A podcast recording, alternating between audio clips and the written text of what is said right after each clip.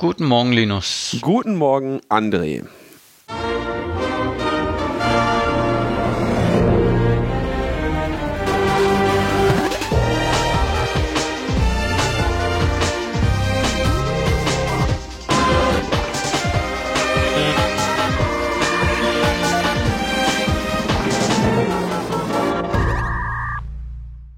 Logbuch Netzpolitik mit einem weiteren kleinen Spezial. Lange nicht mehr hier als Gast, aber eigentlich äh, immer noch gesehen als äh, schönes, tolles Mitglied des Logbuch Netzpolitik Teams ist André Meister, mit dem ich heute mal ein bisschen sprechen möchte über den Zustand beim Staatstrojaner. Wir zeichnen auf am 21. Mai. Ich weiß aber noch nicht genau, mit welcher Sendungsnummer diese Folge veröffentlicht wird. Das seht ihr im Zweifelsfall in eurem freien Podcast-Client, denn auf Plattformen wie Spotify veröffentlichen wir ja aus Gründen nicht. André Meister ist den meisten von euch sicherlich bekannt als äh, Redaktionsmitglied bei Netzpolitik.org und aus, äh, als Landesverräter und als regelmäßiger Gast hier in der Sendung. Aber es ist relativ lange her, André. Und äh, von vielen Leuten wurde mir auch gesagt, ich soll dich bei dieser Gelegenheit dafür rügen. Äh, ja, Corona ist schuld. Corona so. Stimmt, da haben ja die meisten Leute stark am Output gelitten und konnten gar nicht mehr podcasten und auf YouTube irgendwelche Sachen veröffentlichen. Wir hatten ja gerade schon Technikprobleme. In die Meta-Ebene wäre ich auch schon mal eher wieder gegangen. Ja, das stimmt. Äh, Aber da darf ja niemand rein.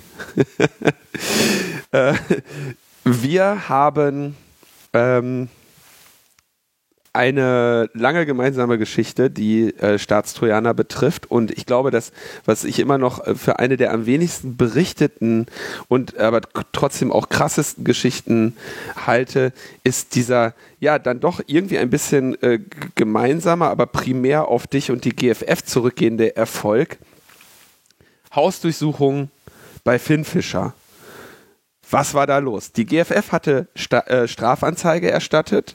Thorsten und ich haben nach dieser Strafanzeige auch nochmal einen Bericht über den Fins bei for Mobile geschrieben, in dem wir weitere äh, Beweise zusammengefügt haben zu den schon bestehenden, irgendwie eine, eine, aus, eine weiterführende, tiefergehende Analyse nachgereicht haben. Ähm, und es geht da, ging bei dem Verfahren darum, dass das äh, Unternehmen Gamma Finfischer, das Unternehmenskonglomerat Gamma Finfischer in dem Verdacht steht, diese digitale Schadsoftware an die Türkei geliefert zu haben, wo sie gegen die Opposition eingesetzt wurde. Und dann ist erstmal eine ganze Menge nichts passiert und dann äh, ist das jetzt die galante Überleitung? Das ist die galante Überleitung. ja, ich, ich muss mal noch einen kurzen Einschub machen. Also äh, Ulf, Burmeier und ich, wir hatten damals die Idee für diese Strafanzeige, aber das ist eine Gemeinschaftsaktion, auch zusammen mit Reporter ohne Grenzen und dem ECCHR. Stimmt. Ähm, das ist tatsächlich, weil das ECCHR, das Europäische Zentrum für Grund- und Menschenrechte, glaube ich, die machen sehr viel zu Exportkontrollen, da vor allem zu Waffenexporten. Äh, und Reporter ohne Grenzen hat natürlich sehr viel zu Türkei gemacht und vor allem Pressefreiheit in der Türkei. Mhm. Ähm, und zusammen mit GFF und Netzpolitik.org waren das äh, vier NGOs. Aber nach der Strafanzeige, die wir eingereicht haben, ist erstmal lange nicht viel passiert. Also das Einzige, was passiert ist, ist, dass ähm, Finn Fischer mir und Netzpolitik.org äh, eine Abmahnung geschickt hat und ich glaube, das war dann Stimmt. sogar vor Gericht äh, über unseren Artikel, der leider nicht mehr in Gänze online ist. Ähm, aber irgendwann letztes Jahr, lass mich nachgucken, im Oktober, genau, 2020, gab es eine Razzia äh, bei Finn Fischer wegen dieser Strafanzeige. Also die Staatsanwaltschaft München, wo wir die, Staatsan äh, die Strafanzeige eingereicht haben, wegen Verdacht auf illegalem Export ohne Genehmigung. Ähm, die hat den Anfangsverdacht äh, gesehen, dass sie gemeint haben, da ist was dran. Das gucken wir uns mal genauer an und haben anscheinend genug Verdacht gesehen, um äh, Hausdurchsuchungen zu machen. Und zwar nicht nur in der Firmenzentrale in München, sondern in insgesamt 15 Objekten, wie die das nennen, also Geschäftsräumen und Privatwohnungen in und, und, und um München.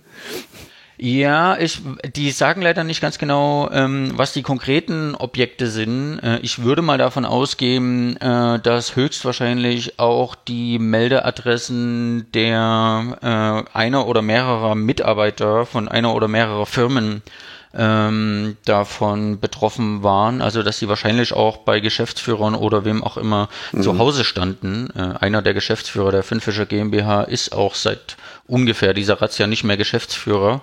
Äh, ich habe leider noch nicht bestätigen können, ob das Korrelation oder Kausalität ist. Ähm, auf jeden Fall gab es eine Hausdurchsuchung bei 15 äh, Objekten und seitdem wertet die Staatsanwaltschaft in München diese Daten wohl aus und äh, überlegt, ob sie den Anfangsverdacht, ähm, dass ein Export dieser höchstwahrscheinlich in München entwickelten Software, die irgendwie in der Türkei gelandet ist, wahrscheinlich äh, auf illegalem Wege äh, dort gelandet ist. Äh, und jetzt müssen wir, die Staatsanwaltschaft, die redet leider nicht viel. Äh, ich meine, es ist ja auch die können sich jetzt auch nicht einfach so mit Thesen und Vermutungen äh, aus dem Fenster lehnen.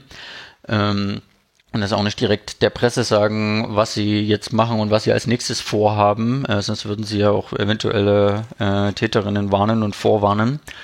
Ähm, aber ich gehe davon aus, dass sie weiter diese ähm, Daten, die sie damals gesammelt haben bei den Hausdurchsuchungen, ich nehme an, es geht um jede Menge Akten und Computerfestplatten, halt das Übliche, was man so macht, äh, auswerten und dann irgendwann feststellen, ob jetzt genug Beweise zusammengekommen sind, um tatsächlich äh, eine Anklage zu formulieren. Äh, die würde die Staatsanwaltschaft dann einreichen und dann käme es zu einem Gerichtsverfahren. Wann das ist, in welchem Stadium das ist, das ist leider aus der St ähm, Staatsanwaltschaft nicht so wirklich rauszukriegen. Aber äh, ich fand das ja mal spannend überhaupt, dass also in so vielen Objekten Durchsuchungen, klar, äh, man muss, äh, also es ist so zwiegespalten. Einerseits ist jahrelang nichts passiert, die Initiative für so ein, äh, so etwas überhaupt zu verfolgen, muss aus der Zivilgesellschaft kommen.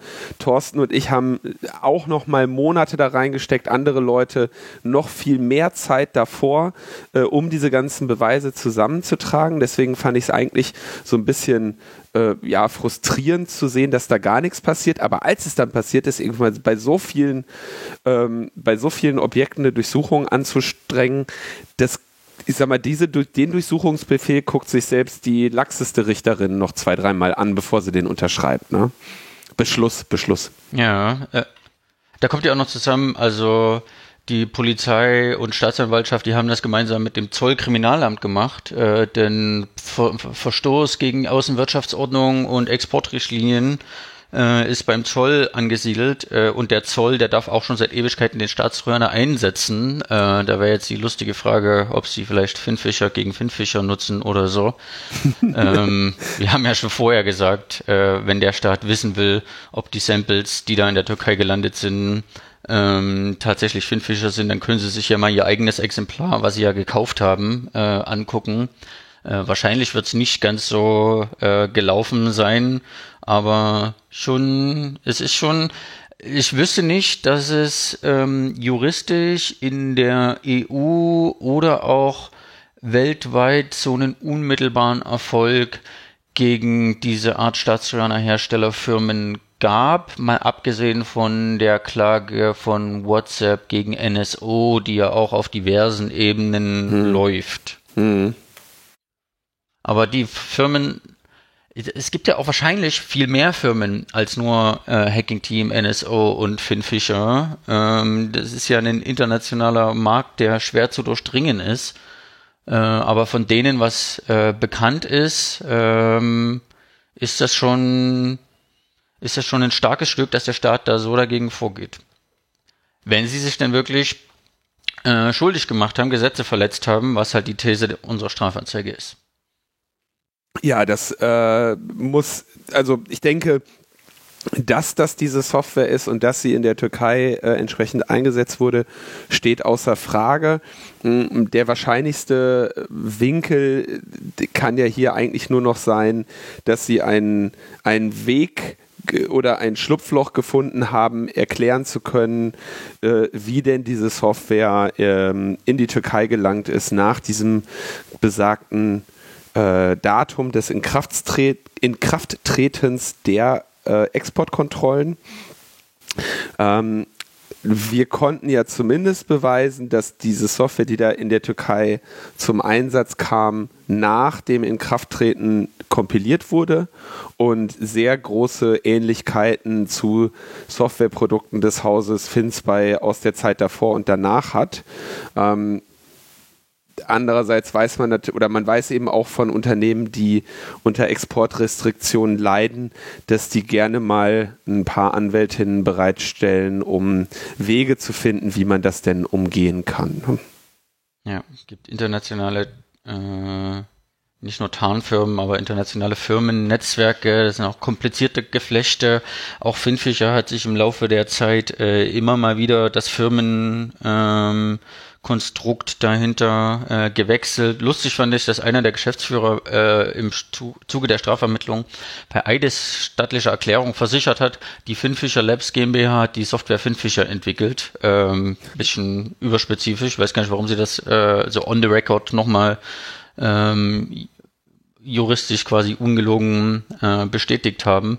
Aber es geht dann gleich weiter mit die Finfisher GmbH zu keinem Zeitpunkt die Software äh, in die Türkei verkauft oder vertrieben äh, ist halt wirklich die Frage, die, die, These ist, das wird in München entwickelt und, die, und es ist relativ belegt, dass es in der Türkei gelandet ist. Die Frage ist, wie kommt das von Ursprung zum ja. Ziel? Da blicken wir beide auf jeden Fall sehr gespannt hin. Und wo wir beide auch sehr gespannt hinschauen, ist, wie ähm, das rechtliche Gefüge Staatstrojaner sich irgendwie insbesondere in Deutschland ähm, weiterentwickelt. Wir haben darüber in Logbuch Netzpolitik schon sehr viel gesprochen. Ich will, glaube ich, eingangs nochmal ganz, ganz, ganz kurz erklären, worum es da geht.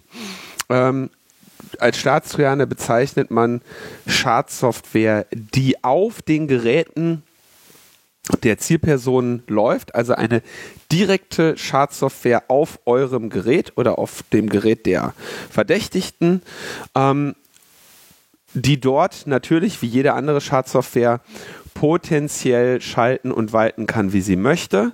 Es werden aber zwei unterschiedliche theoretische ähm, Einsatzzwecke unterschieden, nämlich einmal die ähm, Telekommunikationsüberwachung wo also gesagt wird, okay, wir infizieren dieses Gerät jetzt, weil es, es kommuniziert Ende zu Ende verschlüsselt. Das heißt, die Kommunikationsinhalte bekommen wir nur noch auf den Geräten der Kommunikationsteilnehmerinnen und nicht mehr, wie wir es sonst machen, bei den Telefonieanbietern.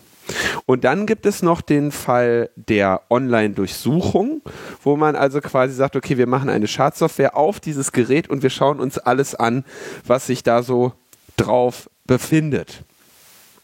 So die beiden theoretischen, äh, diese beiden theoretischen rechtlichen Unterscheidungen in der Befugnis.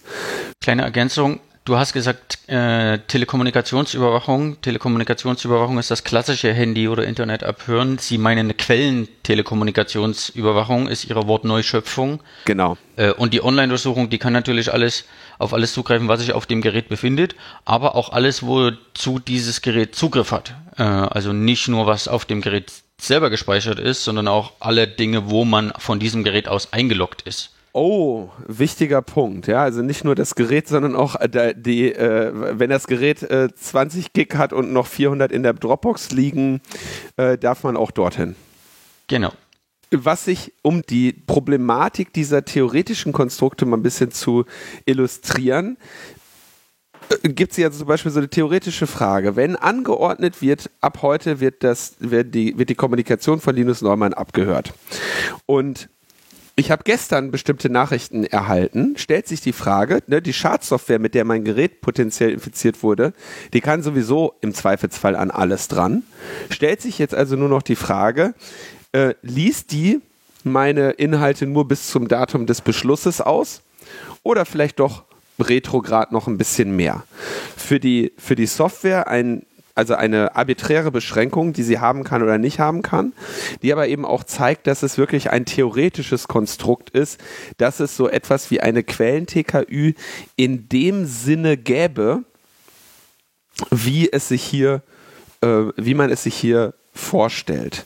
Also ähm, wir beide, glaube ich, kann man ganz klar sagen, vertreten die Ansicht, dass die Störung der Integrität eines Gerätes äh, ein absolut inakzeptabler Eingriff ist, auch im, zum Zwecke der Quellen-TKÜ. Da würde ich jetzt Zustimmung von dir erwarten.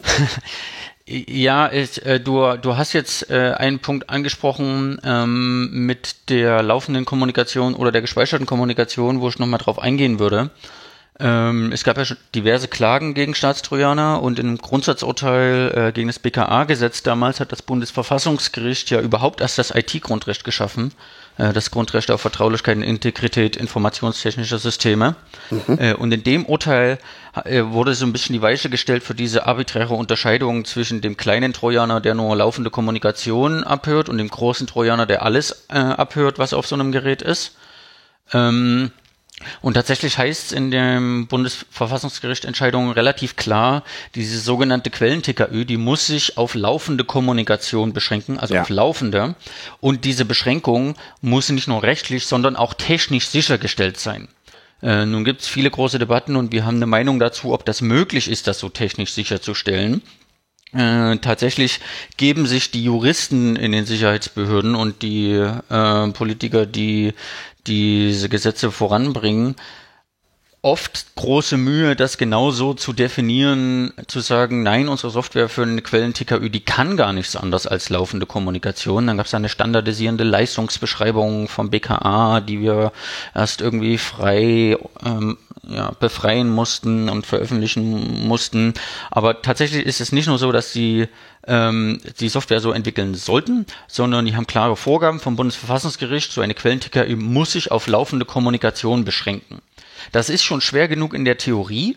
Ähm, jeder, der irgendwie schon mal was mit Softwareentwicklung und Abhören von Kommunikation zu tun hat, fragt sich wirklich, ähm, wie viele Zeilen Code äh, Unterschied ist zwischen äh, gespeicherter Kommunikation äh, und laufender Kommunikation äh, abzufischen und auszuleiten. Ähm, aber das ist auch noch ein rechtlicher Unterschied, denn in den Gesetzen, die seitdem gemacht wurden, äh, zum erstens die krasse Ausweitung des Staatstrojaners am Ende der letzten Legislaturperiode ähm, auf die sogenannte Alltagskriminalität und auch jetzt in den beiden Gesetzentwürfen, die zurzeit kurz vor der Verabschiedung sind, immer kurz vor Ende der Legislaturperiode, macht die GroKo nochmal sowas. Das ist genau die Schärfe. Mir fällt nämlich ein, ich habe äh, hab das glaube ich hier im Podcast auch schon gesagt, ich fühlte mich ja inzwischen schon ungeliebt, weil ich äh, mehrere Jahre nicht mehr als Sachverständiger in Ausschüssen des Deutschen Bundestags war, nämlich das letzte Mal zu genau dieser Ausweitung der, des Staatstrojaners auf Alltagskriminalität. Und das ist ja ein paar Jahre her. Und das, das war aber, Juni 2017, eine der genau. letzten Sitzungswochenende der letzten Legislatur.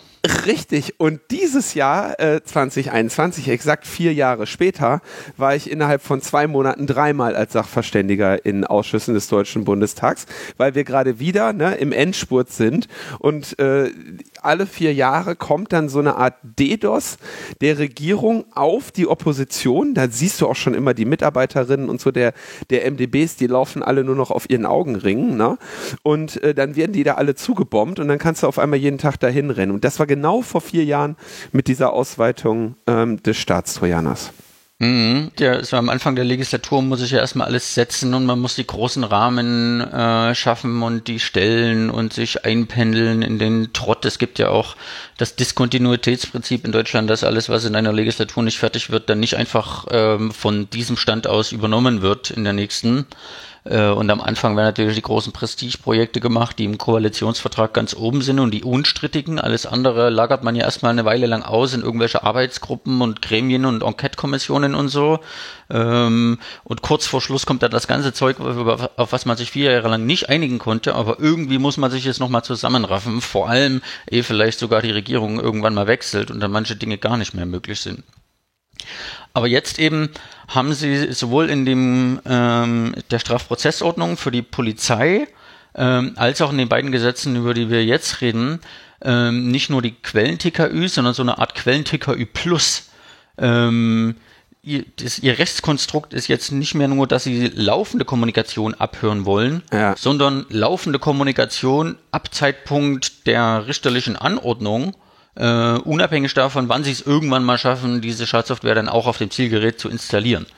Äh, sie definieren quasi, das ist so wie früher beim äh, Telefongespräch, was man hätte abhören können, wenn man denn äh, sofort den Zugriff gehabt hätte, was natürlich aber beim Staatstrojaner äh, oft ungleich schwieriger, aufwendiger und auch nicht immer erfolgsversprechender ist. Jedenfalls ist das einer der großen Punkte, sowohl in dem alten Gesetz, gegen das ja die Gesellschaft für Freiheitsrechte auch wieder Verfassungsbeschwerde eingereicht hat vor vier Jahren, aber das dauert ja immer ein bisschen, ehe diese Urteile dann auch irgendwann kommen, als auch äh, in dem, ähm, ich glaube auch im Bundespolizeigesetz, können wir aber gleich nochmal äh, gucken, da geht es eigentlich schon mal was anderes, als auch jetzt um das Gesetz für die Geheimdienste, die bekommen eine Quellen TKÜ Plus. Also die dürfen zwar nur Kommunikation abhören und in der Theorie auch nur laufende Kommunikation, weil das das Bundesverfassungsgericht erlaubt hat, aber sie sagen jetzt, die laufende Kommunikation kann auch schon mal vor zwei Monaten gewesen sein oder so. Und keine Ahnung, wie sich das dann verhält mit irgendwelchen, weiß ich nicht, verschlüsselten E-Mail-Threads oder auch die modernen Messenger, die haben ja mittlerweile alle Threads, äh, also teilweise kann das ja ganz schön eine Weile zurück äh, reichen, diese Kommunikation. Am Montag war eine Sachverständigenanhörung im Bundestag zur Verfassungsschutznovelle, wo das geregelt werden soll. Und da haben eigentlich alle Sachverständigen, die sich dazu geäußert haben, gesagt, also Kommunikation, die nicht läuft, sondern die gespeichert ist, die abzugreifen, das könnt ihr nicht einfach als Quellen-TKÜ definieren, weil das ist kein Quellen-TKÜ, das ist eine Online-Durchsuchung. Ja. Und dementsprechend müsst ihr euch auch an die Voraussetzungen, die das Bundesverfassungsgericht für die Online-Durchsuchung äh, geknüpft hat, äh, richten und könnt das nicht einfach äh, so definieren, wie ihr das versucht. Also da ist öfters mal sowas wie offensichtlich verfassungswidrig äh, gefallen, was ja schon starke Worte von Juraprofessoren ist. Äh, Ist es halt auch, ne? Und trotzdem muss man ja, also was man genau daran sieht, ist, äh, äh, es ist im Zweifelsfall schwieriger, ein, ein System zu bauen, was nach ab erst ab einem bestimmten Datum abgreift, als ein System zu bauen, was einfach alles abgreift. Ne? Und das ist ja auch, glaube ich, so ein bisschen das, was die, was die Juristinnen halt nicht, ja, nicht verstehen, ne? Dass das, äh, also ja, wie ich dachte, man kann in Software alles machen. Ja, ist richtig, ne? Es geht auch, aber mh, das äh, von der Eingriffstiefe in das System ist es eben ne, nicht unterscheidbar. Ja.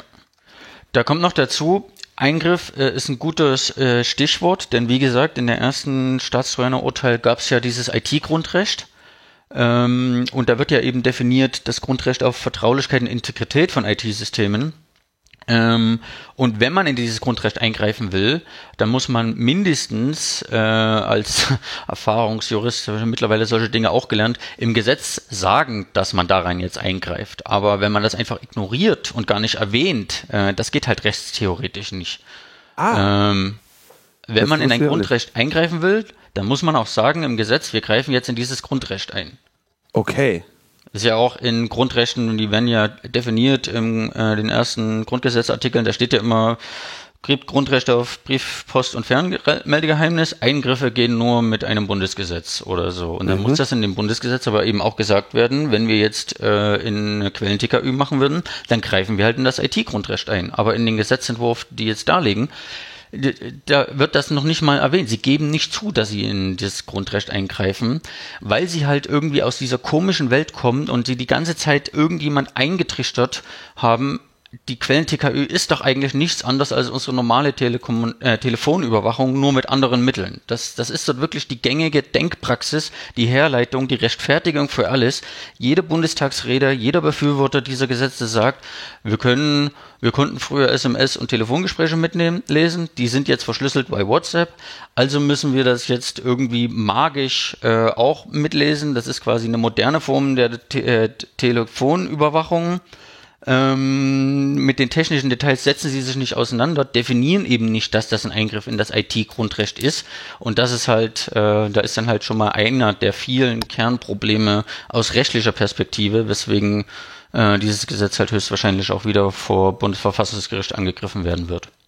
Jetzt muss man ja zumindest mal sagen, dass ähm, äh, naiv gedacht dieser Anspruch ja durchaus ja, sagen wir mal, formuliert werden kann. Ne? Dass sie sagen, okay, äh, also er, er, geht mit einer Ausweitung einher, aber es ist ein, eine übliche Argumentation zu sagen, hier, pass auf, seit so und so vielen Jahren haben wir das, äh, äh, das, das Recht und das oder das Strafverfolgungsmittel ähm, XY. Und jetzt verstößt aber auf einmal die Neuerungen der Technik, machen die Ausübung dieses Ermittlungsinstrumentes unmöglich für uns. Aus diesem Grunde muss jetzt hier was Neues eingeführt werden, damit wir diese Möglichkeiten behalten können. Ja, da, also ich würde sagen, gewissermaßen ist diese Argumentation bis dahin auch durchaus zu, ja, zu vertreten. Ne? Ähm, dumm ist, was sie im weiteren Verlauf daraus machen, nämlich dass sie dann sagen, alles klar, alles hacken und äh, alles mit einreißen und äh, wirklich halt eine Eingriffstiefe da vornehmen, die in keinem Verhältnis mehr steht zur äh, Telekommunikationsüberwachung. Oder? Ja, also ähm, man kann schon verstehen, äh, das ist dieses Going Dark, auf die sich da, auf die sie sich da beziehen. Äh, früher war alles unverschlüsselt in den herkömmlichen Telefonnetzen äh, und am Anfang auch im Internet. Äh, und jetzt wird aber immer mehr verschlüsselt, vor allem seit Snowden. Und das ist ja auch gut. Dann kommen sie mit ihren äh, Wortakrobatik von Sicherheit durch und Sicherheit trotz Verschlüsselung. Mhm. Ähm, aus Sicht eines normalen Polizeibeamten, äh, der aus einer normalen Telefonüberwachung nicht mehr so viel Inhalt bekommt, ist das auch irgendwie verständlich. Das Problem ist nur, diese Going Dark Argumentation krankt an extrem vielen verschiedenen Punkten, denn während ähm, man vielleicht ein bisschen weniger Kommunikationsinhalt über Sprach- und Nach ähm, Nachrichteninhalte bekommt über eine Telefonüberwachung.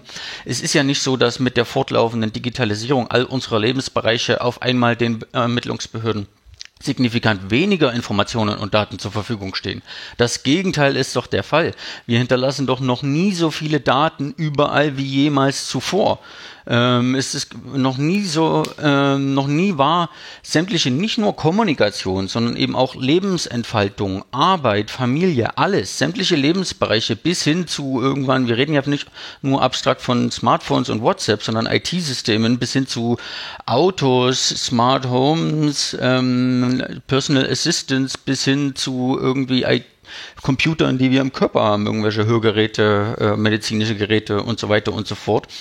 Äh, gibt ja noch nie so viele Daten wie vorher. Was haben wir gerade wieder? Bestandsdatenabfrage. 17 Millionen Abfragen pro Jahr, nur für Telefonie. Keiner weiß, wie viel das für Internetanschlüsse ist. Wir reden von Dingen wie Vorratsdatenspeicherung, von Apps, die irgendwie die ganze Zeit unsere Location tracken. Das gab's doch alle vor 20 Jahren noch gar nicht. Und nicht so, dass die Behörden, die ersticken doch teilweise in Daten. Nach jeder Hausdurchsuchung heißt, äh, wir haben schon wieder 20 Terabyte Festplatten und nachdem wir die ganze äh, irgendwie Varys-Filme rausgefiltert haben, ist es immer noch zu viel Inhalt, dass wir da äh, Sinn machen können. Also es ist doch nicht so, ähm, die mögen äh, ein paar Dinge weniger haben, auf der anderen Seite haben sie aber doch viel mehr. Ja. Und dann kommt noch dazu, dass äh, vor allem die FDP äh, hat das relativ treffend argumentiert in den äh, Bundestagsdebatten. Im Bundestag argumentiert ja niemand dafür, dass äh, Polizei und Geheimdienste nicht verschlüsselte Inhalte mitlesen sollen. Die Frage ist doch, wie und wie ist das geregelt, sowohl technisch als auch rechtlich? Äh, und gerade letzte Woche haben wir auch wieder ein Papier vom BKA veröffentlicht. Ähm, die können sehr wohl WhatsApp mitlesen und die können auch Telegram mitlesen. Äh, das habt ihr vor ein paar Jahren schon mal besprochen, indem sie einfach ein weiteres Gerät in die Kommunikation hinzufügen. Äh, bei diesen ganzen Messengern gibt es doch die Option, kannst du dir auch in einem Desktop, entweder als irgendwie Desktop-Client oder im Browser oder so, ein weiteres Endgerät hinzufügen. Äh, und das BKA kann sehr wohl einfach ein Handy in die Hand nehmen äh, und ein weiteres Gerät hinzufügen äh, und dann äh, mitlesen. Äh, das haben die in einem internen Papier genauso gesagt und das haben wir veröffentlicht. Äh, vor, davor haben sie hier mit Telegram sogar irgendwie auf Telekommunikationsanbieterebene diese Verifizierungs-SMS, die du dafür brauchst, ein neues Gerät hinzuzufügen, abgefischt äh, und der Telekom gesagt, die bitte mal gar nicht zustellen. Ähm, es gibt ja durchaus Möglichkeiten, Dinge mitzulesen, auch retrograd. Wenn ich meine, wenn irgendein Richter einen Staatstrojaner absegnet, dann muss doch da schon so viel Fleisch Butter bei die Fische sein, äh, dass dieser Richter auch eine Hausversuchung absegnet, dass dieses Handy beschlagnahmt wird und dann wird das an den Celebrate angeschlossen und dann wird da alles ausgelesen, was da drin ist. Das passiert doch auch täglich müssen wir kurz sagen, Celebrite ist dieses System, was äh, die forensische Datensicherung von ähm, Geräten macht, was wir in einer der letzten Folgen von Doc Netzpolitik auch darüber gesprochen haben, was ein paar Sicherheitslücken hat, die unglücklicherweise ausgerechnet Moxie Marlinspike äh, analysiert hat, äh, oder wahrscheinlich Leute aus dem Team von Signal, nicht nur Moxie alleine, ähm, also dem Messenger, der sich, äh, der jetzt ab jetzt so ein paar Dateien immer mit auf die Platte legt, die potenziell äh, Celebrite kaputt machen. Ähm, ich finde einen sehr wichtigen äh, Punkt, den du nennst, quasi sich in, in diese Messenger-Kommunikation mit ähm, einzubinden, weil das Einbringen eines weiteren Gerätes in diese Kommunikation mit der, mit der Messenger-Plattform ist im Zweifelsfall bis auf dass da wahrscheinlich auch noch retrograde Daten mit zugegriffen werden können. Das ist quasi so nah wie es geht an einer Quellen-TKÜ. Noch interessanter wird es eigentlich, wenn du in den Bereich gehen würdest, zu sagen, aha, okay, wir möchten jetzt von äh, vom Linus das WhatsApp abhören, könnt ihr vergessen, ich benutze das nicht, aber ähm, und jetzt würde man sagen, okay, eigentlich bräuchte man doch jetzt nur ein manipuliertes WhatsApp, was alle Daten ab Stichdatum äh, noch einmal mitspeichert und ausleitet. Und dann hätte man tatsächlich ein dem, dem technischen Anspruch Quellen-TKÜ so nahe kommendes System wie nur irgendwie möglich ist. Ja, weil es ist nur WhatsApp, es ist nicht E-Mail, es kommt nicht an meine Bilder ran. Die äh, Sicherheitssysteme auf modernen ähm, Mobiltelefon, Te Mobiltelefonie-Betriebssystemen äh, stellen sicher, dass eine App nicht in den Kontext einer anderen kommt. Klingt ja eigentlich wie die eleganteste Lösung. Dem steht aber was ganz Entscheidendes im Wege. Das war jetzt eigentlich eine Herausforderung an dich, das zu erklären. Ja, ich habe gerade gemerkt, das war eine Überleitung an mich. äh, ich bin, äh, du hast diesen Punkt aber auch im Podcast schon mal ausgeführt, oder? Wir haben das alles schon mal im Podcast ausgeführt. Nee, glaube ich nicht. Und ich ergänze das dann mit, was aber in den aktuellen Gesetzesentwürfen okay. noch darüber hinaus äh, ist. Alles klar. Die, die Idee an dieser Stelle wäre einfach nur zu sagen, lieber Apple oder lieber Google, wenn der Nutzer Linus das nächste Mal sein Update abholt für WhatsApp, dann kriegt er bitte diese minimal veränderte Version von WhatsApp, die so eine kleine Zusatzfunktion hat, nämlich äh, alle Nachrichten, die getippt und empfangen werden, irgendwie noch mitzuspeichern und an uns zu schicken. Klingt klingt elegant, hat aber leider das Problem, dass du, dass jetzt die Nutzerin Apple und Google nicht mehr vertrauen kann, weil die quasi im Zweifelsfall gezwungen sind, gegen deine Interessen zu agieren. Und quasi dein ähm, Hersteller des Betriebssystems oder sogar des Gerätes, dem du ähm, großes Vertrauen und große Geldsummen entgegenbringst, plötzlich auf Geheiß der Behörden die Sicherheit deines Gerätes kompromittiert. Also im Prinzip der Eingriff in das fundamentale Vertrauensverhältnis hier zwischen Kundin und ähm, Plattformanbieterin, was auch ganz, ganz fürchterliche Konsequenzen hätte für die meisten unbescholtenen Bürgerinnen, und für die wenigen, die dann eben wirklich kriminell sind, eigentlich nur dafür sorgt, dass sie sagen, alles klar, aus dem App Store hole ich mir schon mal keine Updates mehr, sondern ich nutze jetzt, was weiß ich, ne, irgendwelche unabhängig geprüften, ähm, raubkopierten Binaries oder sonst was. Also wir, es ist tatsächlich ein Problem, weil bei, bei jedem dieser Wege alles, was da irgendwie versucht wird, viel mehr kaputt gemacht wird, als gewonnen werden kann. Mhm.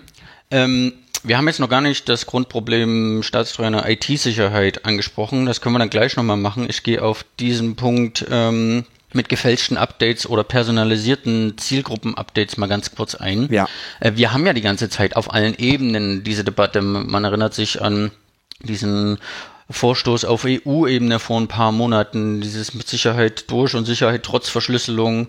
Ähm, die Be äh, Polizei und Geheimdienste sagen ja die ganze Zeit, die Verschlüsselung ist ganz schlimm, wir müssen da irgendwie ran und zwar auf allen Ebenen. Äh, erstens, wir wollen Trojaner, zweitens, wir wollen aber auch, ähm, dass die Anbieter von Diensten uns helfen müssen. Jetzt entweder über eine Hintertür oder Vordertür oder Seitentür oder wie auch immer sie es äh, definieren oder über Generalschlüssel, die hinterlegt werden.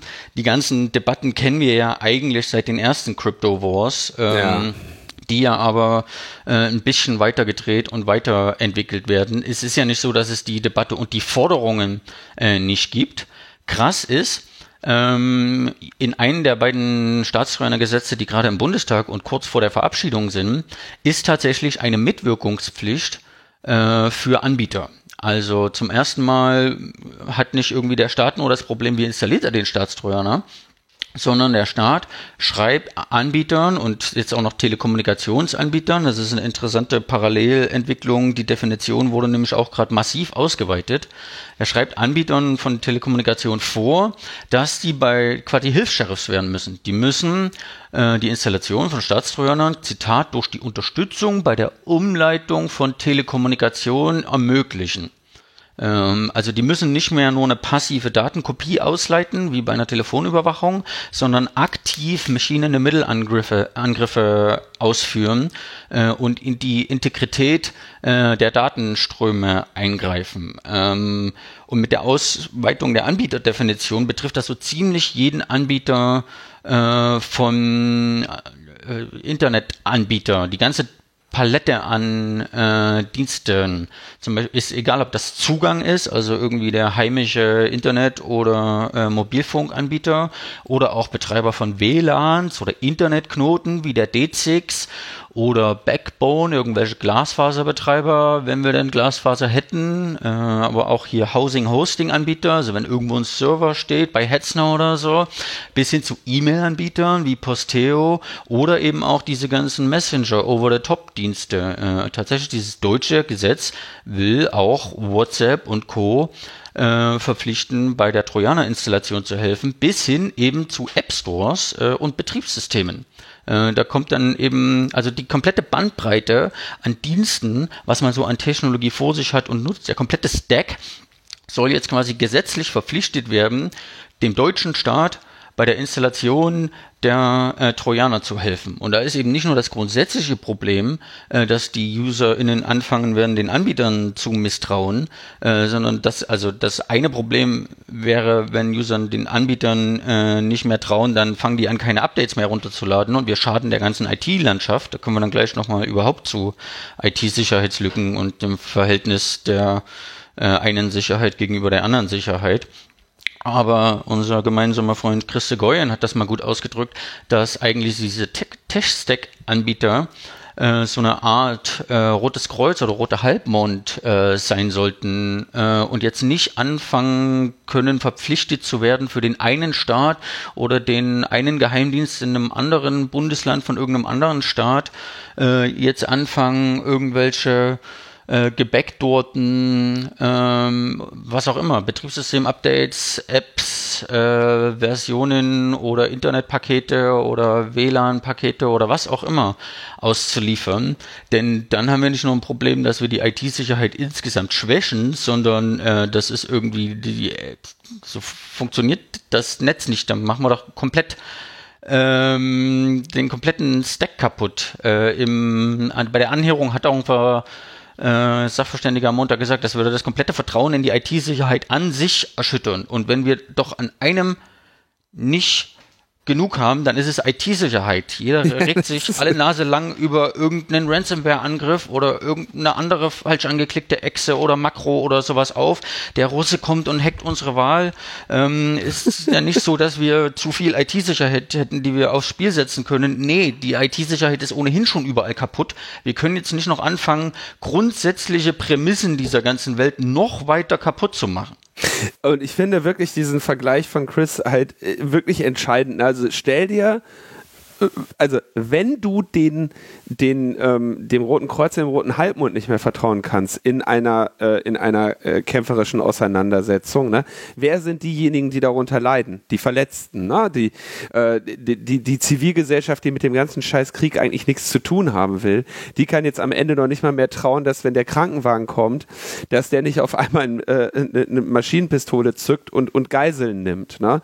Das ist der eine Punkt. Der zweite ist, ähm, diese Internationalität, all das, was, was hier in Deutschland irgendwelche ähm, grauhaarigen äh, Leute fordern, ja, wenn das gleich, das Gleiche werfen sie China vor, da werden sie nicht müde, ne? Zu sagen, ja, China, ganz fürchterlich hier, ne, dürfen wir uns mal aufpassen, der Chinese, von dem dürfen wir kein Huawei kaufen weil der bestimmt, dem können wir nicht vertrauen. So, so ein schlimmer Finger ist das, ne?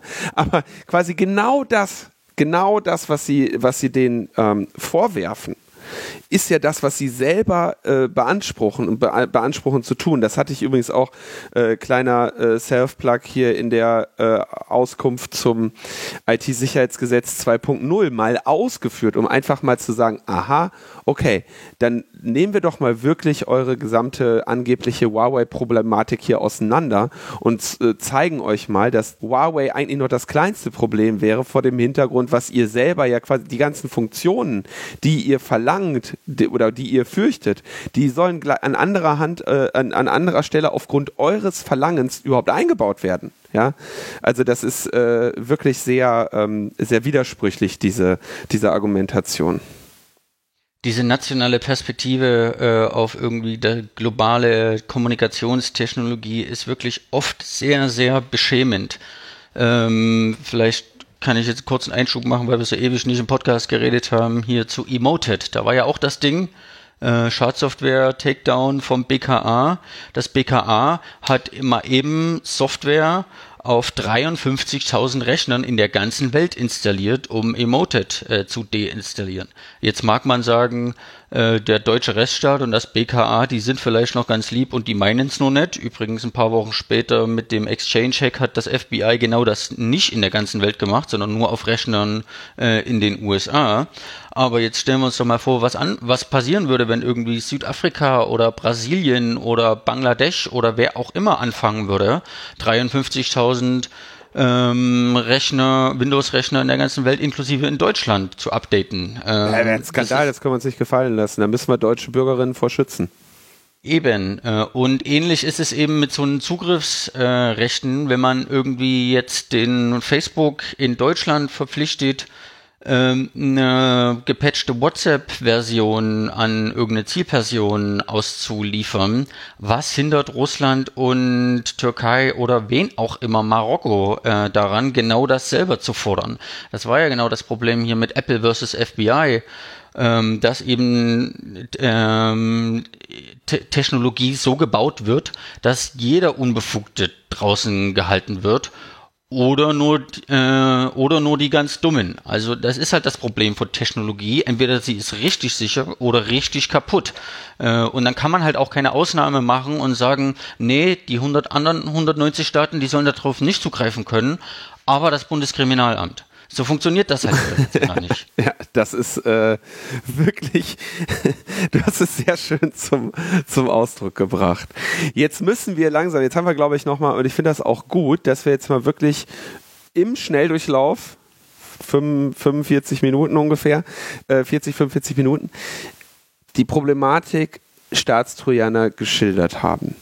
Und jetzt und damit eben den Eingriff in die Integrität von Systemen. Ja, das darf man, darf man hier niemals vergessen. Und das ist der schwerwiegendste Eingriff, ähm, der äh, im Bereich der IT-Sicherheit äh, möglich ist. In der, äh, also man könnte noch in die Vertraulichkeit bei der Übertragung eingreifen, kann in die Verfügbarkeit eingreifen, aber in der, wenn man bei der Integrität ist, dann heißt das immer, man kann schalten und walten, wie man möchte. Und hier wird unter dem ähm, unter der Schilderung des Bedarfs einer Vertraulichkeitsverletzung eben die Integritätsverletzung vorangetrieben.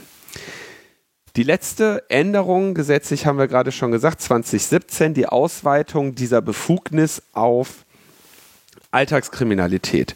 Ähm, auch das ein üblicher Vorgang. Ne? Eine Befugnis wird irgendwie für, für schwerste, für schwerste äh, Bedrohung von Leib und Leben äh, im, im nee, nee, Ausnahmefall. Am Anfang war nur das BKA, ah, genau. nur zur Prävention, zur Verhinderung und nur von internationalen Terroranschlägen. Äh, das war, das war die Beschränkung ganz am Anfang 2009. Und dann schwupps, äh, eine GroKo später, äh, acht Jahre später, ähm, für den kompletten Katalog an schweren Straftaten irgendwie über 40, ich glaube bis an die 50 oder so und in der Praxis wie zu erwarten, vor allem wegen Drogen- und Eigentumsdelikten oder so angewendet. Und jetzt geht's, dann dachte man eigentlich schon fast so, ja, vielleicht haben sie es ja jetzt auch einfach durch, aber jetzt gibt es zwei weitere Gesetzesvorhaben, die noch vor Ende der Legislaturperiode durchgeritten werden sollen. Und das ist ähm, einmal die, das Gesetz zur, äh, zur Erleichterung der Arbeit der Geheimdienste, ne? so ungefähr heißt das. Ja, äh, so heißen das gute Geheimdienstegesetz. Äh, nee, das ist tatsächlich äh, die Ver Verfassungsschutzrecht-Novelle. Das ist mal wieder so ein Artikelgesetz, was irgendwie sieb, äh, zehn Gesetze auf einmal anfasst. Also das Verfassungsschutz, äh, Bundesverfassungsschutzgesetz, das Artikel 10 Gesetz gegen Grundrechtseingriffe, äh, Sicherheitsüberprüfungsgesetz und so ein paar andere. Ähm, Genau, aber es wird gemeinhin als die Verfassungsschutznovelle bezeichnet, was ein bisschen irreführend ist, weil das äh, dann im Endeffekt für alle Geheimdienste gibt. Und wir haben in Deutschland übrigens 19 also auf Bundesebene äh, BND, MAD und Bundesamt für Verfassungsschutz. Das gilt aber dann eben auch für alle 16 Landesämter für Verfassungsschutz. Muss man vielleicht nochmal kurz äh, erklären, also die also es wird nicht, es kommen nicht, in, also wenn bei solchen Gesetzesänderungen kommen nicht immer nur neue Gesetze, ne? da wird jetzt nicht ein neues Buch gedruckt, steht drauf ähm, Verfassungsrecht, sondern viele Gesetze sind im Prinzip, der Deutsche Bundestag hat beschlossen, in Paragraph Y, äh, äh, in Paragraph 3 des Gesetzes XY in seiner Fassung vom so und so vierten Sohnten wird folgender äh, Buchstabe Z hinzugefügt. Z äh, bei Gefahr für Leib und Leben. So. Und das ist tatsächlich der Gesetzestext. Und da muss man sich, muss man sich quasi die alte Fassung holen. Muss gucken, in welchem Kontext wird da jetzt überhaupt etwas geändert. Und dann kann man irgendwie die, ne, die juristische und gesellschaftliche Bedeutung ähm, erfassen. In der Regel sind diese Gesetze begleitet durch eine ganze Reihe an äh, Erläuterungen, wo also gesagt wird, was soll damit gerade passieren. Aber als jemand, der jetzt schon mehrere Male solche Gesetze auch als Sachverständiger vor äh, im Deutschen Bundestag beurteilen musste und André, der diese Dinger immer alle lesen muss, weil er sie schon vorher als Journalist aufarbeiten muss. Das ist nicht immer sehr einfach. Und die Änderungen sind potenziell von, von sehr hoher Tragweite und man kann da wunderschön Sachen drin verstecken. Ne? Äh, nicht nur die Änderungen, also die Gesetze, die beschlossen werden, ähm, sind nicht immer sehr einfach, wie du das jetzt ausgedrückt hast, mit diesen Änderungen in Paragraph X und Y, sondern selbst die fertigen Gesetze, die ja dann eigentlich nicht mehr nur ein Diff sind, äh, sondern das, was auf Gesetze im Internet.de und im Bundesgesetzblatt steht, auch die sind extrem kompliziert und verschachtelt. Erst am Montag bei der Anhörung äh, haben irgendwie Juraprofessoren, also die schon mehrere, Matthias Becker, der schon mehrere Verfassungsbeschwerden gewonnen hat, selbst der hat gesagt, die Geheimdienstgesetzgebung in, in Deutschland ist in einem beklagenswerten Zustand. Die Gesetze sind nicht lesbar, in sich zersplittert und eigentlich selbst von ausgebildeten Juristen kaum äh, verstehbar, kaum bewältigbar, weil das eben alles so zersplittert ist. Da gibt es die Telekommunikationsüberwachungsverordnung und das Artikel 10 Gesetz äh, und die einzelnen Geheimdienstgesetze verweisen dann jeweils in Befugnisse auf das andere. Über die Jahre hinweg wurde dann aber etwas Neues da eingefügt, was mit dem ursprünglichen gar nichts mehr zu tun hat. Also selbst Juristen äh, verstehen diese ganzen Kreuzverweise nicht nur in den Änderungen, sondern auch in den äh, fertigen Gesetzen gar nicht mehr so einfach. Und äh, der endgültige äh, Polizist oder Geheimdienstmitarbeiter, der dann so eine Maßnahmen anordnet, der übrigens auch nicht. Auch in äh, verschiedenen Anhörungen in den letzten Wochen und Monaten im Bundestag haben die alle gesagt, ja, also die müssen dann selber von ihren Jura-Abteilungen äh, so Executive Summaries erarbeiten lassen, was das denn jetzt eigentlich bedeutet. Ähm, vielleicht, also wie kommt es zu diesen Verwirrungen? Ne? Die Texte sind komplex und die haben Ver Ver Verweise aufeinander. Ja, da ist, du weißt zum Beispiel nicht, wenn irgendwo äh, in dem einen Absatz steht, schwere Straftat ist, ja, dann steht halt in 25 anderen Gesetzen, äh, was weiß ich, das darf die Polizei bei schweren Straftaten. Ja, und diese, diese, das wäre jetzt ein einfaches Beispiel für, wenn du, wenn man jetzt ins Gesetz schreibt, äh, das und das ist jetzt auch eine schwere Straftat, dann denkt man, das ist eine kleine Änderung, die Bedeutung für was das bedeutet für unterschiedliche Polizeibehörden und so weiter, ist aber eben von besonderer weiter. Und das ist jetzt nur mal um eine Ecke gedacht. Und wenn jetzt äh, Juraprofessorinnen und Juraprofessoren sagen, hier, das, das versteht sowieso gar keiner mehr, dann heißt das letztendlich, dass wir, ähm, ja, im, im, dass wir unsere eigenen Rechte und äh, unsere eigene Gesetze halt so kompliziert gemacht haben und so unklar, dass in der Realität so viele Graubereiche entstehen, dass, ja, Ne, dass, dass du dann eben, ja, was hast du dann? Dann kommt irgendwann Edward Snowden äh, und dann musst du so und so viele Jahre Untersuchungsausschuss machen und dann werden die Fehler an den Gesetzen gefixt, weil wir wissen ja, das Gesetz hat ja gegen die Geheimdienste verstoßen. Ja, und das ist jetzt irgendwie nur historisch gewachsener Ballast der Bundesrepublik in, wie viel haben wir jetzt? 72 Jahre, äh, Pi mal Daumen. Ähm, ganz so schlimm wie in UK wurde irgendwie dann nur historisch gewachsenes Recht aus einem, äh, aus, einem aus einer so Rechts, die haben ja so ein ganz anderes Rechts, äh, Theorie, mir fällt es der passende Begriff nicht ein, aber da ist es ja möglich, dass sie dann irgendjemand in irgendeinem Prozess mal noch einen Erlass vom 13. Jahrhundert äh, hervorzieht, der dann irgendwie jetzt noch argumentier- und anwendbar ist. Also ganz so schlimm ist es hier nicht, äh, aber trotzdem ähm, es ist tatsächlich oft über mehrere, nicht nur eins, zwei, drei Hops und Ecken äh, gedacht. Äh, und selbst wenn man die Möglichkeit hat, alle Gesetze zu lesen, zu verstehen und sich dran zu erinnern, ist es nicht einfach, sich auszumalen, was das jetzt tatsächlich in der Gänze bedeutet. Zum Beispiel ähm, gab es ja den Streit zwischen SPD und Union ähm, dass der Staatstrojaner jetzt an die Geheimdienste, nicht an alle Geheimdienste gehen sollte, sondern angeblich nur an das Bundesamt für Verfassungsschutz und auch nur bei Hinweisen äh, von ausländischen Geheimdiensten auf schwere staatsgefährdende Straftaten. Äh, aber dann haben sie diese Befugnis eben ins Artikel 10 Gesetz geschrieben. Artikel 10 Grundgesetz ist Briefpost- und Fernmeldegeheimnis. Artikel 10 Gesetz ist das Gesetz, was in das Briefpost- und Fernmeldegeheimnis eingreift. Und wenn man in, daran eingreift und irgendjemand die Befugnis Befugnis ähm, dort drin regelt, aber dann in den ganzen Geheimdienst eigenen Gesetzen von Bund und Ländern steht, die dürfen das, was im Artikel 10 Gesetz steht, ähm, dann dürfen das halt auch gleich alle. Und das ist jetzt nur ein relativ einfaches äh, Beispiel, was aber schon verdeutlicht, in welche Richtung das da auch noch kompliziert wird. So, jetzt haben wir also die Idee, ein, wir möchten das äh, das Verfassungsschutzrecht anpassen. Man denkt also, es geht nur um den Verfassungsschutz, geht aber um noch viel mehr. Genau. Äh, in der Verfassungsschutznovelle soll im Artikel 10 Gesetz eben die Möglichkeit für die kleinen Trojaner Quellen TKÜ äh, im Artikel 10 Gesetz geregelt werden und das gilt halt äh, sowohl für das Bundesamt für Verfassungsschutz, das ist auch der, der immer in den Debatten genannt wird, der das kriegen soll, aber eben auch für den BND, der ja bis vor einem, wann war das, ein halben Jahr oder einem Jahr, als das BND-Gesetz verabschiedet wurde, nie explizit die Befugnis hatte zu hacken, sondern die haben das immer nur implizit gemacht mit, ja, wir, unser gesetzlicher Auftrag ist, Informationen zu heben, also dürfen wir ja wohl auch hacken. Äh, jetzt ist zum ersten Mal geregelt, dass sie hacken dürfen, aber die können auch gleich ganze Netze hacken, äh, wurde damals ja genug berichtet. Boah. Äh, der andere Bundesgeheimdienst ist der MAD, der soll das jetzt auch dürfen, aber eben auch alle 16 Landesämter für Verfassungsschutz, also bis hin zu Verfassungsschutz Saarland, Verfassungsschutz Bremen und den äh, vor zehn Jahren besonders bekannt gewordenen Verfassungsschutz Thüringen.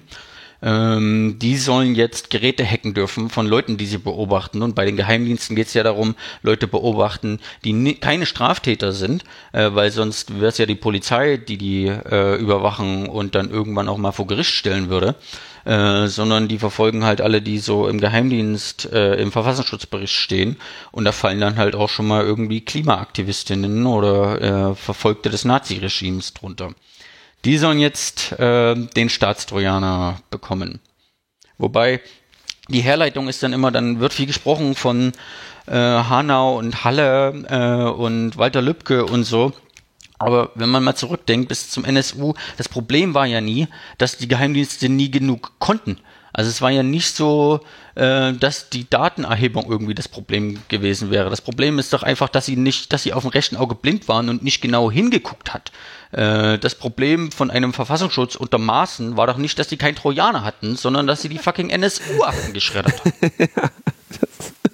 Also da gibt's ja auch äh, jede Menge Erfolgsgeschichten. Old School Society und so, so eine sächsische ähm, Neonazi-Gang, die vor Gericht steht, stand, wahrscheinlich schon verurteilt wurde äh, wenn man Polizeiarbeit ordentlich macht, in den Gerichtsakten steht dann halt auch deren Telegram-Chats. Ist ja nicht so, dass man das dann mit ordentlicher Polizeiarbeit, wenn man die auf dem Kicker hat, beobachten will und aus dem Verkehr ziehen will, wenn sie vielleicht sogar schon Straftaten begangen haben, dass es dann keine Möglichkeiten gibt. Aber das, naja, die Herleitung ist halt, äh, Hanau, Halle, Lübcke, der Verfassungsschutz äh, muss jetzt irgendwie uns vor diesen Anschlägen auch mit dem Trojaner schützen. Auch wenn das bei diesen Beispielen überhaupt nicht geholfen hätte. Äh, ja, die, die, die angebrachten Beispiele, das, das war noch ein, ein letzter Punkt, den ich zu diesem Going Dark halt sehr interessant finde.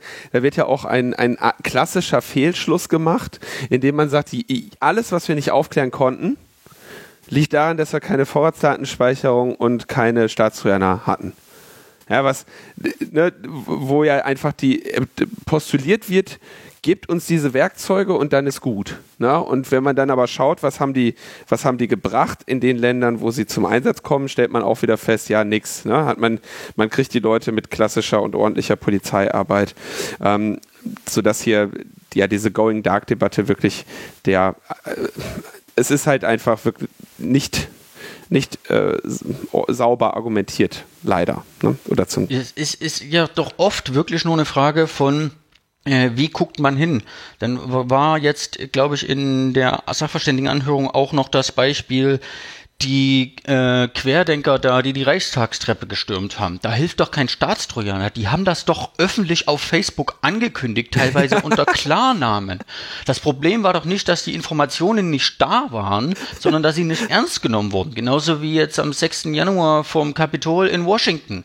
Da haben doch davor schon Leute gewarnt, Leute, da könnte sich irgendwie Ey, die äh, hatten T-Shirts an, wo drauf stand. Äh, Civil äh, War.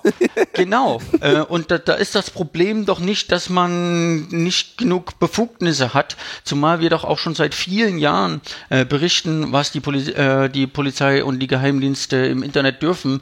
Zu Landesverrat, ein, ähm, zu dem Artikel damals, da ging es ja auch darum, äh, was wir veröffentlicht hatten über die Fähigkeiten des Bundesamts für Verfassungsschutz, um eben soziale Medien äh, auszuwerten und zu äh, beobachten. Äh, und wenn sie das einfach mal gemacht hätten vor dem Reichstagstreppenstürmung, dann hätten sie auch vorher von Jana aus Kassel und äh, wie heißt der hier, der jetzt abgehauen ist, na, diese ganzen Lunis. Attila äh, Hildmann. Ja, genau. Attila ja. Hildmann. Der ist ja von den, der ist ja von den Schergen des Merkel-Regimes in die Türkei geflohen. oh Mann. Und dann, also hier, Geheimdienste, ne? Die wollen angeblich, ähm, ich weiß auch nicht so ganz genau, was sie machen. Sie beschreiben sich als Frühwarnsystem.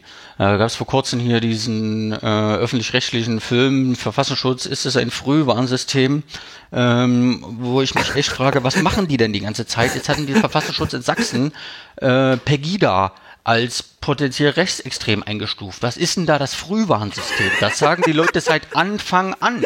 Das Problem ist doch da, da nicht hinzugucken. Aber die Geheimdienste tun dann so, als ob sie den ganzen Tag Terroranschläge verhindern, wobei das Verhindern von Terroranschlägen, das ist gar nicht Aufgabe der Geheimdienste, das ist Aufgabe der Polizei. Das BKA darf seit 2009 Staatstrojaner einzusetzen, um Terroranschläge zu verhindern. Das ist doch genau das, warum das damals ganz eng begrenzt ähm, eingeführt wurde. Das kann doch jetzt schon absehen, dass wenn die das, ähm, das Mittel einmal haben, dass dann eben nicht nur äh, der nächste NSU, sondern eben auch die Ende-Gelände-Gruppe XY davon betroffen ist. So viel zu den Geheimdiensten. Das andere Gesetz, was ja gerade in der Pipeline ist, ist das Bundespolizeigesetz. Auch alle Polizeien dürfen ja Staatstrojaner einsetzen, seit der letzten Neuregelung in der Strafprozessordnung. Aber jetzt soll die Bundespolizei den Staatstrojaner kriegen, gegen Personen, die gegen die noch gar kein Tatverdacht begründet ist. Das war jetzt ein Zitat aus der Gesetzesbegründung, also schon präventiv, schon eh irgendetwas passiert ist, gegen Leute, die noch gar keine Straftat begangen haben. Natürlich sagt Saskia Esken und die SPD, dass sie das auf keinen Fall mitmachen, auf keinen Fall präventiv. Äh, aber ich würde ehrlich gesagt nicht darauf wetten. Also erst heißt es nur Verhinderung Terror, dann nur zur Verfolgung schwerster Straftaten und jetzt ist es Vorstraftaten und für die Geheimdienste. Das ist doch die klassische Salamitaktik auf vollem, auf der ganzen Ebene also das mit den hat noch gar keine Straftaten begangen, das müssen wir jetzt nochmal genauer erklären. Ähm, ich habe mir mal vor einiger Zeit von Lea Beckmann äh, erklären lassen, die Aufgaben der Polizei sind äh, Strafverfolgung und Gefahrenabwehr, ne? Äh, also in der mehr? Rechtstheorie bin ich da jetzt nicht ganz sicher, ob Prävention und Abwehr ähm, ähnlich sind, aber sie sollen teilweise auch Straftaten verhindern. Aber ja, kann sein, dass Prävention unter Gefahrenabwehr subsumiert ist, aber ich bin tatsächlich genauso wenig Jurist wie du. Genau, wir sind beide keine Juristinnen und deswegen äh, verweisen wir auf diese Folge Logbuch Freiheit. Da ist das drin erklärt und da hat die äh, Lea mir das super erklärt. Ich machte mir kurz eine Notiz, dass das in die Shownotes kommt. Ähm, und äh, jetzt haben wir auf jeden Fall diese, diese also worum wir uns, glaube ich, einig sind, ist, dass der Staatstrojaner hauptsächlich im Rahmen der Strafverfolgung zum Einsatz kommen? Ja, das ist derzeit ähm, die einzige Form, wir, äh, also neben der äh, Verhinderung, also der Prävention von internationalen Terror, das das BKA seit 2009 durft, aber was höchstwahrscheinlich noch nie angewendet hat, weil es sowohl technisch als auch rechtlich heiß ist. Äh, die Fälle, die wir in den letzten Jahren haben, waren zur Strafverfolgung von Drogendelikten und so. Also wie eine klassische Telefonüberwachung auch. Und Strafverfolgung heißt, es hat auf jeden Fall schon mal eine Straftat stattgefunden. Äh, es, es besteht genug Verdacht, dass die Polizei und Staatsanwälte einen Richter überzeugen können, dass eine Straftat stattgefunden hat. Das heißt ja nicht, dass es ja. in jedem Fall auch zur Anklage kommt und dass es nach einer Anklage auch zur Verurteilung kommt. Ja. Aber es hat zum, es besteht genug Anfangsverdacht, dass eine Straftat äh, stattgefunden hat. Also es, es wurde ein, eine, eine äh, illegalisierte Substanz wurde gehandelt. Äh, äh gehen wir von aus, irgendjemand hat sie und wir ne, nehmen wir das Beispiel aus dem Leben. Wir gehen davon aus, XY hat das getan. Ja, war, ist ein, eine Händlerin dieser verbotenen Substanz. So. Und jetzt aber quasi, zu, du, wenn du noch nicht einmal mehr das brauchst, was brauchst du denn dann? Geil, ne? Aber ich habe hier den Gesetzentwurf, den die GroKo beschließen will, vor mir und ich kann gerne aus der Gesetzbegründung zitieren. Die präventive Telekommunikationsüberwachung soll hier eine Erkenntnislücke der Bundespolizei schließen und sich gegen Personen richten, gegen die noch kein Tatverdacht begründet ist und daher noch keine strafprozessuale Maßnahme nach 100a Strafprozessordnung angeordnet werden kann. Also dieser 100a StPO ist die normale Telekommunikationsüberwachung und eben auch die Quellentelekommunikationsüberwachung zur Verfolgung von Straftaten und die meinen, ja, das dürfen wir zwar, um Strafverfolgung zu machen, aber wir wollen das jetzt auch dürfen, wenn wir das da noch gar nicht dürfen, äh, wir wollen das jetzt machen können, wenn wir das nicht dürfen, um eine Straftat zu verfolgen, sondern gegen Personen, gegen die noch kein Tatverdacht begründet ist. Um eben, weiß ich nicht, Straftaten abzuwehren, zu verhindern im Vorfeld schon. Das ist schon eine, also, das ist irgendwie. Also die argumentieren, ähm, äh, vor allem die Bundespolizei mit Schleuserkriminalität und so. Da kommt dann in der Debatte auch äh, immer gleich das Beispiel mit den ähm, geschleusten Leuten in irgendeinem LKW, die dann da drin erstickt sind oder so. Es sind ja immer die ganz grauenhaftesten Fälle, die man äh, sich wünschen würde, die tatsächlich gar nicht erst passieren. Aber wenn, aber trotzdem, wenn man den Richter davon überzeugen kann, so eine Maßnahme anzuordnen, gerade in den äh, Staatstreuern, also eine extrem invasiven Maßnahmen, dann muss man doch schon genug Verdacht haben, dass die Leute eine konkreten Straftat ähm, verdächtig sind. Und das ist hier halt nicht der Fall. Und wie immer, natürlich soll es erst nur die Bundespolizei und erst nur gegen ganz böse Schleusungskriminalität kriegen. Wobei Schleusungskriminalität äh, könnte man auch inhaltlich diskutieren, weil das wird ja auch Sea-Watch und Co. vorgeworfen. Ähm, aber wenn das einmal da ist, wird das natürlich auf die anderen Polizeibehörden und auch auf andere Straftaten, äh, Deliktsbereiche ausgeweitet werden. Das ist doch ganz klar, ist doch immer so. Klar, die haben da ja eine Lücke. Genau. also dieser Begriff Lücke ist sowieso sehr, äh, äh, sehr, sehr schön, ja, sehr, sehr elegant gewählt. Ähm, die, die Lücke nennt man äh, Grundrechte in der Regel, ne? Ja, ich meine, die Polizei in einem Rechtsstaat darf nicht alles. Ja, äh, das Grundrechte sind Abwehrrechte auch gegen den Staat. die, die Lücke nennt sich Rechtsstaat. Ja, es gibt selbst in Nicht-Rechtsstaaten, äh, selbst in Diktaturen mit umfassender Überwachung und keinerlei Bürgerrechten und ähm, absoluter Vollüberwachung und Befugnisse, selbst dort passieren Straftaten. Äh, also es ist tatsächlich eine Konzeptfrage, eine Aushandlung, wie viel ist notwendig, wie viel ist sinnvoll. Ähm, und genau diese Einschränkung äh, von angemessen und notwendig, äh, die muss halt immer wieder neu verhandelt werden. Und man könnte hier argumentieren, das ist weder angemessen noch notwendig, zumal wir haben jetzt extrem viele Probleme von Staatstrojanern angesprochen, aber das Hauptproblem haben wir elegant umschifft, weil wir denken, dass es sowieso alle in- und auswendig können. Das Hauptproblem ist natürlich auch noch dieses Sicherheitsdilemma. Ne? Ähm, man nimmt hier, man schwächt hier die IT-Sicherheit, nicht nur durch die ähm, Verpflichtung der Anbieter, sondern eben um auch wegen der Ausnutzung äh, von Schwachstellen. Man lässt quasi sämtliche als Beispiel Schwachstellen in irgendeinem Messenger von allen sieben Milliarden Menschen in allen 192 Staaten auf der Welt offen, inklusive die eigenen, äh, um dann irgendeinen Drogendealer, irgendeinen Querdenker, Nazi oder auch irgendeinen Mensch, der Leute über eine Grenze schmuggelt, zu fangen. Und da muss man sich doch wirklich mal fragen, ist das verhältnismäßig?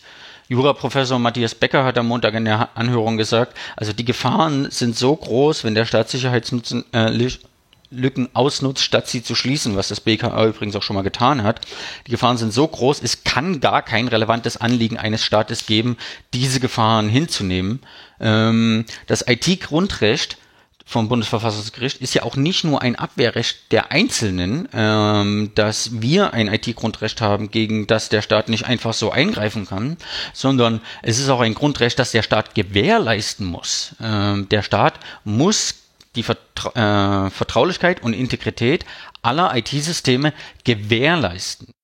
Sehr schön formuliert oder sehr oder also sehr wichtig äh, darauf hinzuweisen, weil es so überhaupt nicht wahrgenommen wird, ne? Genau, dieses Grundrecht ist äh, nicht nur in der juristischen, auch in der politischen und auch in der fachöffentlichen, äh, erst recht in der breiten öffentlichen Debatte äh, immer ein bisschen so unter ferner liefen. Aber das ist tatsächlich ein ziemlich krasses Ding. Äh, das ist halt relativ neu, jetzt mit 2008 oder so, wann das war. Ich weiß auch nicht mehr ganz genau, Pi mal Daumen in den nächsten Verfassungsbeschwerden eben gegen den Staatstrojaner in der Strafprozessordnung, aber auch gegen die Verfassungsbeschwerden, gegen die gegen diese Gesetze kommen werden, wenn sie denn beschlossen werden, äh, wird dann das Bundesverfassungsgericht eben zum ersten Mal ausdefinieren, wie es denn das jetzt genau gemeint hat äh, mit dieser Gewährleistung äh, von Vertraulichkeit und Integrität von IT-Systemen und ob es eben irgendwelche äh, Fälle geben kann, äh, in der Aushandlung von Sicherheitslücken, wo der Staat das eventuell doch geheim halten darf.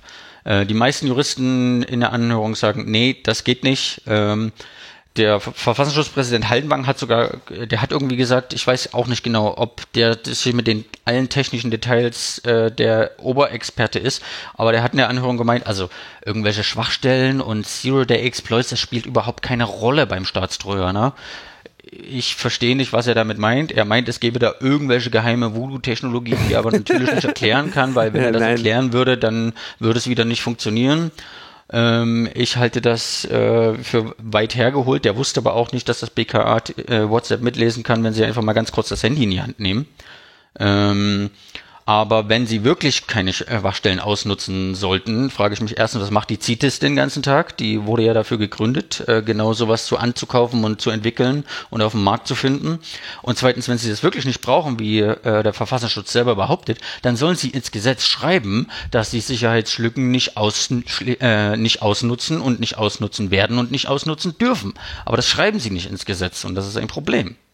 Ich finde, äh, ich möchte noch kurz hier ein bisschen mich selber loben, weil meine Stellungnahme 2017 äh, bei der Staatstrojaner Ausweitung, die äh, Ausweitung hatte den Titel Risiken für die innere Sicherheit beim Einsatz von Schadsoftware in der Strafverfolgung.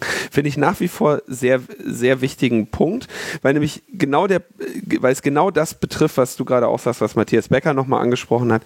Wir schneiden uns hier am Ende ins eigene Fleisch.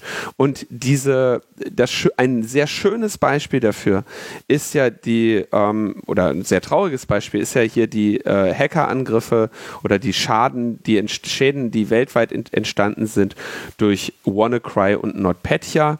Ähm, zwei äh, Ransomware bzw. Wiperwares, also sah aus wie Ransomware, aber wenn du bezahlt hast, hast du deine äh, Dateien doch nicht wieder bekommen, die eine Schwachstelle die die NSA gehortet hat, genutzt haben bei, äh, bei ihrer Ausbreitung. Und das war eine Schwachstelle, die die NSA mindestens fünf Jahre zu diesem Zeitpunkt hatte oder acht.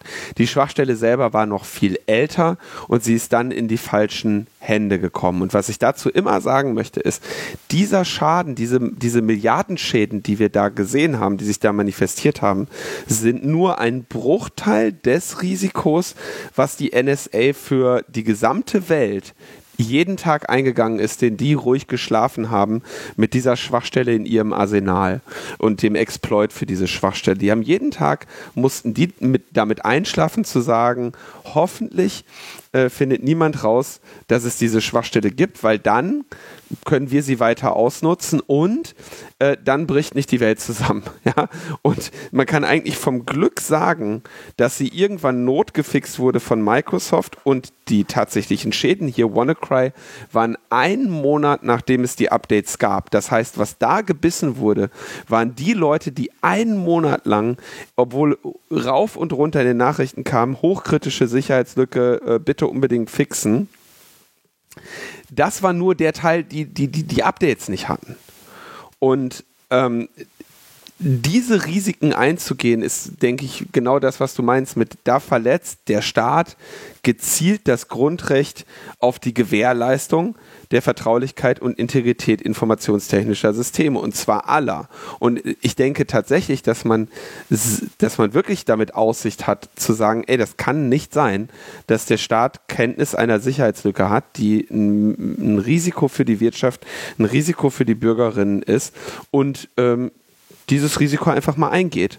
Weil diese Abwägung zwischen, ja, ja, aber komm, ein bisschen, bisschen Hackmack müssen wir ja auch noch machen äh, und äh, die, die Bürgerinnen sollen geschützt sein, die kann eigentlich nur immer schief gehen.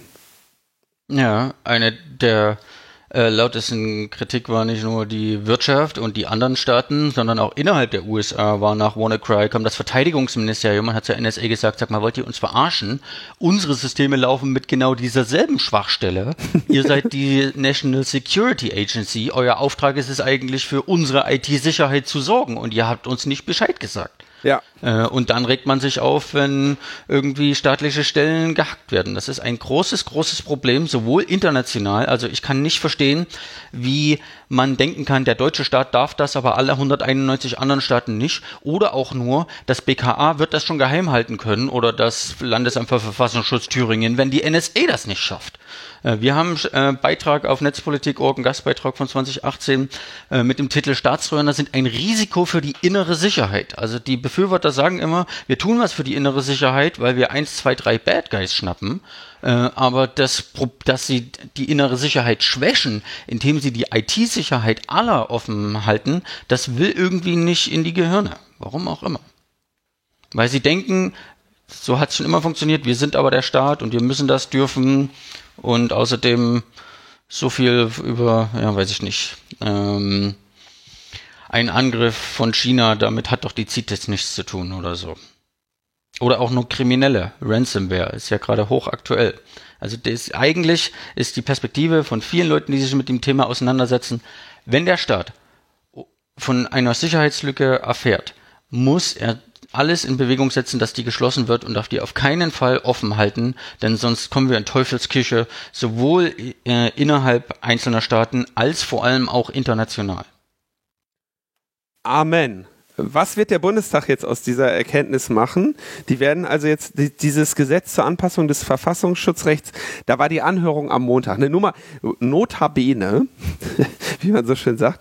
Am Montag waren wieder zwei Vertreter des äh, CCC im, äh, in Ausschüssen des Deutschen Bundestags, nämlich einmal zum Thema ähm, Impfpass und zum, zum Thema mobile E-ID. Ähm, sprechen wir, in, äh, sprechen wir an anderer Stelle noch drüber. Zu dieser äh, Staatstrojaner-Anhörung war aber keiner von, von uns geladen. Bin ich ein bisschen beleidigt. Ich hätte gerne nochmal die gleiche Stellungnahme eingereicht, äh, nach Giffeyschem, nach Giffeyscher Manier. Ähm, da waren übrigens auch keine Vertreter der Internetwirtschaft, also der ECO, gerade Klaus Landefeld oder auch der Bitkom und so, die sind ja normalerweise zu solchen Gesetzen, die sie betreffen, gerne mal da und auch äh, kundige und gern gehörte Experten, ja. die waren auch nicht da, obwohl dieses ganze Riesenfass äh, der Provider-Mitwirkung da drin ist. Da waren eigentlich nur Juristen, aber weißt du, wer da mit drin war? Der Kurt Graulich. Äh, das ist dieser mhm. ehemalige Bundesverwaltungsgerichtsrichter, äh, äh, der damals im NSA-Untersuchungsausschuss als Sonderermittler eingesetzt wurde, der die Selektoren teilweise angucken konnte, weil der Ausschuss das selber ja nicht angucken konnte äh, und der irgendwie nicht durch übermäßige Kritik und Distanz zu Geheimdiensten aufgefallen ist, sondern der sogar Teile, Teile seines Berichts direkt vom BND übernommen hatte. Äh, und sogar den hat die SPD ernannt und der hat gesagt, liebe Leute, dieses Gesetz, das darf so nicht kommen. die SPD, die Fraktionen laden sich ja normalerweise Sachverständige ein, die so Pi mal Daumen ihrer Meinung entsprechen. Aber die SPD hat da den Graulich eingeladen und der sagt, dieses Gesetz geht so nicht. Und der Graulich ist jetzt echt äh, unverdächtig, äh, genau. übermäßig, äh, übermäßiger Grundrechtsschützer zu sein. Ne? Aber die SPD hat ja in dieser ganzen Legislatur und in diesem ganzen Themenbereich immer mal wieder rote Linien eingezogen, äh, was denn mit ihnen nicht zu machen sei. Ähm, kann sich jeder selbst ausmalen, äh, was passieren wird. Es gibt nur noch zwei Sitzungswochen des Bundestags in diesem in dieser Legislaturperiode. Der Bundestag kommt nur noch zweimal im Juni zusammen. Äh, und alle Gesetze, die irgendwie angefangen wurde, wie gesagt, Diskontinuitätsprinzip, die noch fertig wollen sollen, die müssen jetzt im Juni beschlossen werden. Äh, das Bundespolizeigesetz stand eigentlich gestern Donnerstag schon mal auf der Tagesordnung, sollte verabschiedet werden. Dann gab es aber doch nochmal Streit äh, kurz vor Schluss. Ähm, ich gehe davon aus, dass bis zum Schluss Verhandlungen passieren zwischen Union und SPD und sowohl das Bundespolizeigesetz als auch das äh, Geheimdienstgesetz äh, höchstwahrscheinlich äh, beschlossen werden, kurz vor Schluss. Das ist jetzt keine gute Nachricht. Ja, danke SPD. Aber es gibt keine äh, brauchbare Aussicht, denkst du, dass sich da noch irgendwas dran ändert? Also beim, ich glaube, es ist ein bisschen schwer reinzugucken. Sie reden auch nicht ganz so gerne sehr detailliert äh, mit mir. Ähm, beim Geheimdienstgesetz erwarte ich, dass sie versuchen, noch ein bisschen rumzuschrauben, aber ich halte es für unwahrscheinlich, dass sie das nicht in irgendeiner Form verabschieden. Beim Bundespolizeigesetz ist mir tatsächlich nicht ganz klar, wie viele Kröten ähm, die SPD bereit ist zu schlucken und wo sie tatsächlich vielleicht doch nochmal versuchen, zu ihrem Wort zu stehen ähm, und bestimmte rote Linien äh, nicht überschreiben zu lassen. Eben gerade die präventive äh, Trojaner-Einsatz Ähm, wetten würde ich darauf nicht, äh, ganz ehrlich, mit Wetten auf die SPD wird schon das Richtige tun, habe ich keine guten Erfahrungen. äh, wir werden sehen, vielleicht geschieht ein Wunder, aber es liegt in, wie immer in der GroKo äh, an denselben. Selbst mit der mächtigsten Netzpolitikerin äh, des Landes als Vorsitzende dieser Partei. Es steht und fällt alles mit der SPD. Also, äh, hilft es jetzt auch irgendwie was, sich bei der SPD zu melden? Auch Abgeordnete kontaktieren äh, und Kandidaten, schaden tut das nie, äh, kann man schon mal machen. Inwieweit das jetzt tatsächlich noch effektiv ist, äh, also abhalten will ich niemanden, probiert's. Ähm, vielleicht gibt's ja auch Leute, in den Parteien oder Wahlkreistermine mit Abgeordneten. Die klassische E-Mail ist halt doof und auch irgendwie das Konzept von ruf deinen Abgeordneten an. Also ich weiß nicht, wie oft, ich weiß nicht, wie oft ich das schon gehört habe und ich weiß nicht, wie viele Leute das jemals überhaupt schon mal gemacht haben. Hm. Äh, Schaden tut das nicht. Äh, kann man gerne machen, aber eigentlich ist die Abwägung eine andere. Das Gesetz, das, gerade das Geheimdienstgesetz, das liegt auch schon seit Oktober auf Eis. Das wurde damals schon von der Bundesregierung äh, zwischen den SPD-Ministerien äh, ähm, geeinigt. Das lag dann aber erstmal fünf Monate flach, weil die Sozen eigentlich im Gegenzug dazu auch noch ein Unternehmensstrafrecht wollten. Also ein anderer großer Deal, was übrigens auch nicht kam. Ähm, aber die Abwägung, die Quellen-TKÖ jetzt in der Plusform kommt oder nicht. Oder ob das jetzt alle 19 oder nur äh, drei Geheimdienste kriegen. Ähm, da, eigentlich könnte man versuchen, daran noch etwas zu drehen. Genau jetzt nach der Sach äh, Sachverständigenanhörung am Montag laufen ja auch noch die finalen Abstimmungen im Innenausschuss zwischen der Großen Koalition, inwieweit die paar Abgeordneten der SPD-Fraktion im Innenausschuss jetzt davon zu überzeugen sind, also ich will niemand abhalten, go for it. Auf mich hören sie nicht mehr. oh Mann, André, ich, äh, jetzt weiß ich wieder, warum ich äh mit mir nicht podcaster. oh Mann. Aber danach erstmal ein Bier trinken muss. Oh ja, Schnaps. Äh, bevor die Spätis hier zumachen und ich keine, kein, äh, kein Flachmann mehr für die, für die Jeans, Jeans-Weste äh, bekomme, danke ich dir, dass du diese Themen trotzdem ähm, weiter so genau beackerst. Es gibt auch, glaube ich, tatsächlich wenige, die das auf dem äh, Niveau tun wie du. Und deswegen ist es ja so wichtig, äh, unsere Freundinnen und Freunde bei Netzpolitik.org zu unterstützen. Genauso wie es auch wichtig ist, ähm, uns bei Logbuch Netzpolitik zu unterstützen. Und ich wünsche uns dann, würde ich sagen, einfach eine schöne, einen schönen Sommer, weil wenigstens eins ist sicher, wenigstens ist, äh, ist dieser, äh, dieser DDoS-Angriff mit äh, grundrechtsverletzenden und hochkritischen, auf die letzte Sekunde durchgepeitschten Gesetzesvorhaben bald vorbei. Dann haben wir allerdings einen Wahlkampf und das wird bestimmt auch richtig schön. Genau, es hört ja nicht vollständig auf. Erstens gibt es noch andere Ebenen wie äh, Länder und auch die EU-Ebene und zweitens genau Wahlkampf, Koalitionsverhandlungen geht immer weiter. Bin gespannt, ob die Grünen aus ihrem Parteiprogramm den Staatstrojaner noch streichen. Die haben ja jahrelang immer gesagt, Staatstrojaner geht nie, unter keinen Umständen, auf gar keinen Fall, weil aus all den richtigen Argumenten. Aber im Entwurf für ihr Wahlprogramm steht drin, ja, also Quellen-TKÜ geht schon, müß, die Kröte müssen wir halt schlucken. Bin gespannt, ob das nochmal rauskommt. ja. Ich habe gedacht, wir hätten jetzt ein erklärtes, äh, erklärtes Feindbild hier und, äh, und äh, jetzt kommen die Grünen auch noch mit dazu.